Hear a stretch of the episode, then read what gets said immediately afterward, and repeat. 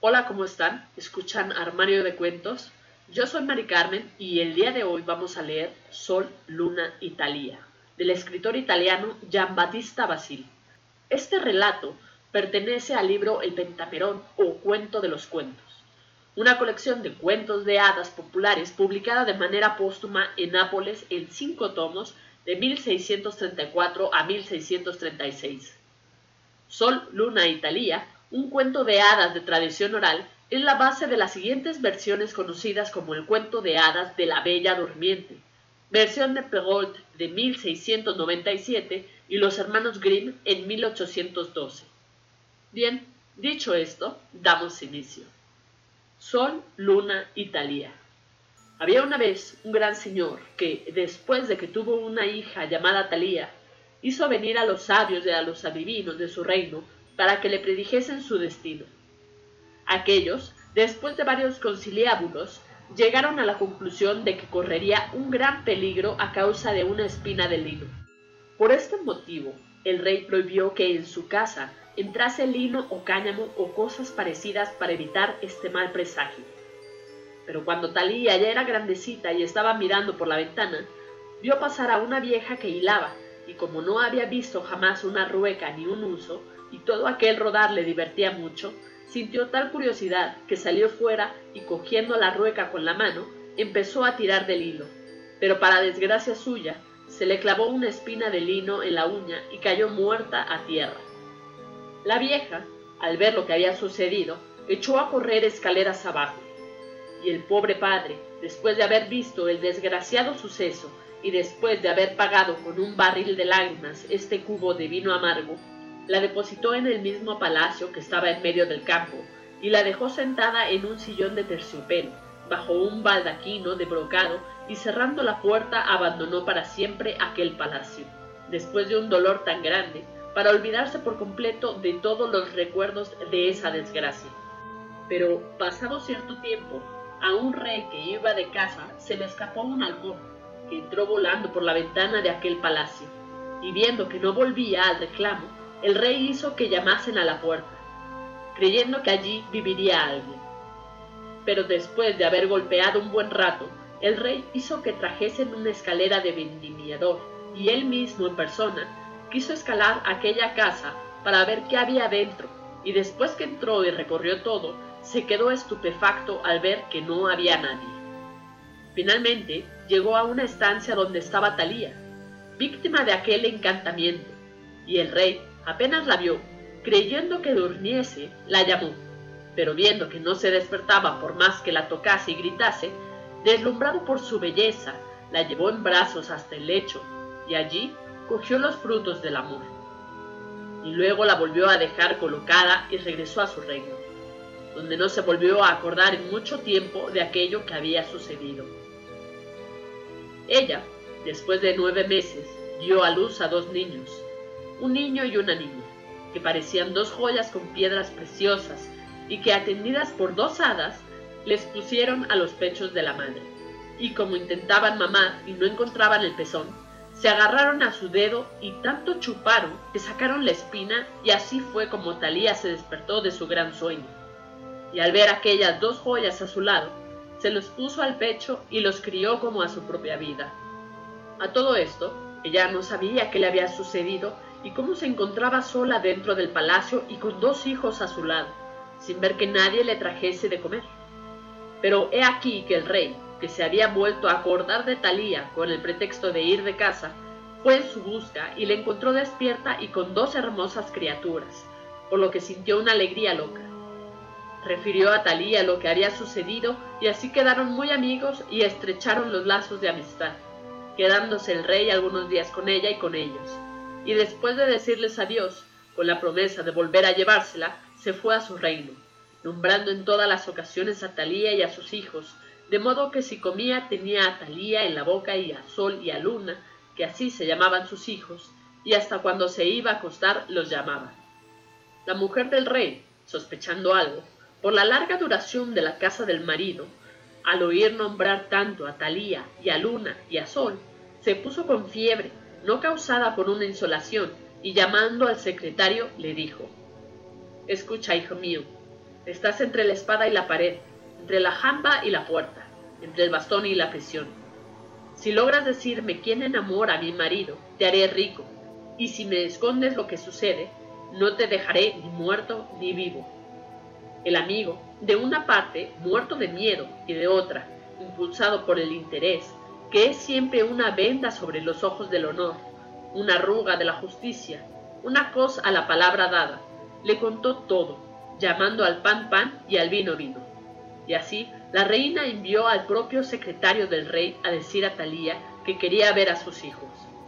Y ella los mandó con una profunda alegría, ya que el corazón de Medea ordenó al cocinero que los degollase, y después de haber confeccionado diversos platos guisados, que se los diese para comer al pobre marido.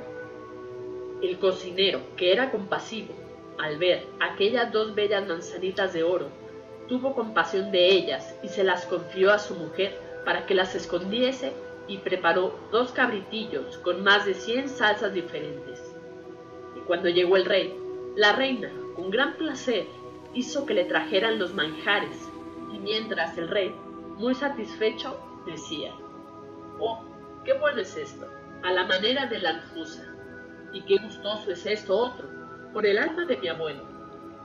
Come, come, porque comes de lo tuyo.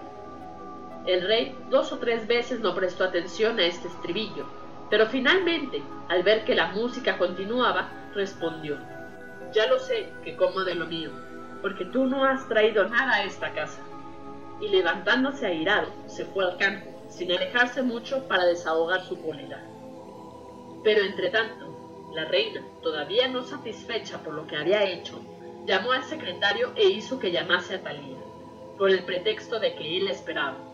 Y ella, al instante, acudió deseosa de ver a sus dos luceros sin saber que le esperaba el fuego.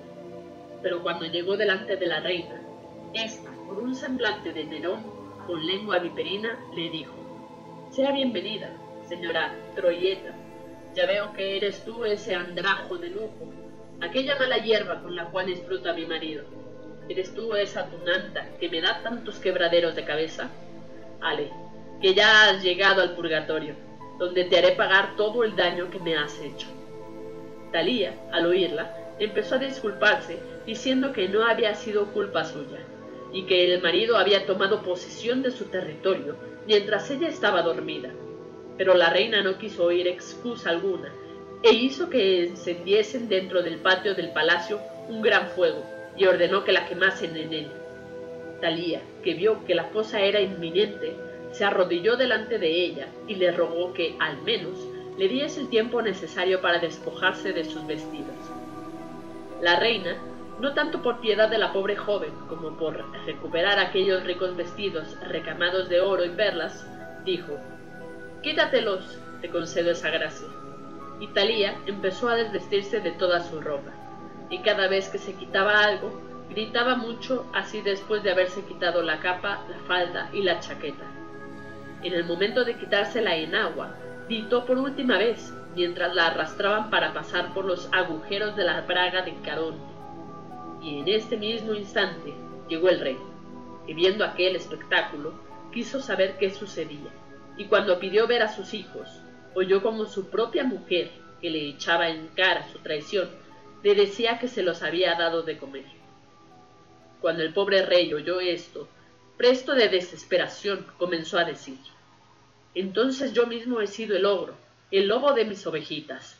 ¡Ay de mí! ¿Por qué mis venas no han reconocido a los que habían nacido de mi propia sangre? Ah, turca renegada, qué modales de perra son los tuyos. Anda, que tú también serás abono de las calabazas, y no llevaré este semblante de tirano al Coliseo, como penitencia.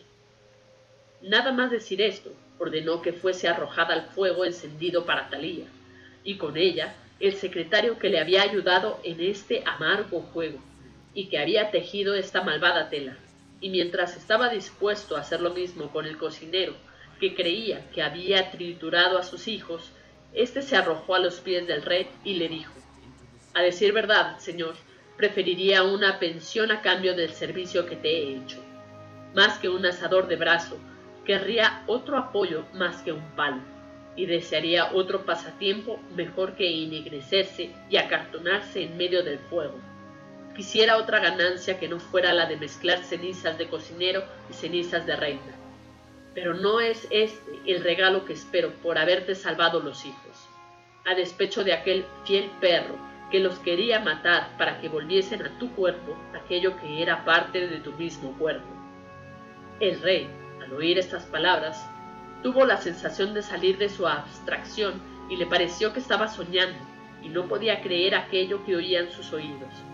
Por fin, volviéndose hacia el cocinero, le dijo, Si es cierto que has salvado a mis hijos, estate seguro que te quitaré el trabajo del asador y te pondré en la cocina de este pecho a dar vueltas como te apetezca, a mis dedos, otorgándote un premio tan grande que podrás considerarte el hombre más feliz del mundo.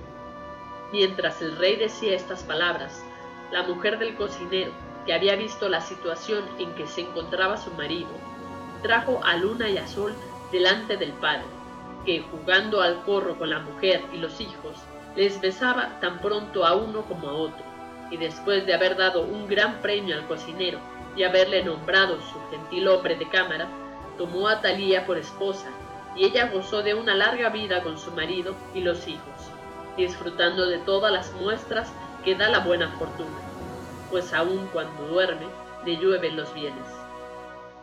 Fin. De verdad espero que les haya gustado. Si fue así, por favor, compartan este enlace o compartan el podcast de Spotify con todos sus conocidos, con sus amigos, con su familia para hacer esta comunidad un poco más grande. Cuídense mucho.